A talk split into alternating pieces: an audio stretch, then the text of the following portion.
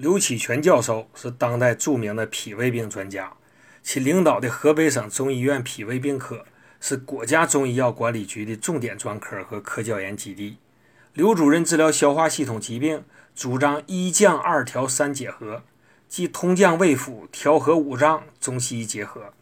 其临症用药更是博采众方，常在传统方内加用民间草药，如冬苓草。刘师认为，冬凌草可行气消瘀、清热解毒，是咽喉食管病的要药，既能缓解症状，又能使异常细胞逆转，改善黏膜病变，从而截断病势，防止进一步恶化。千万不要因它名不见经传而忽略了。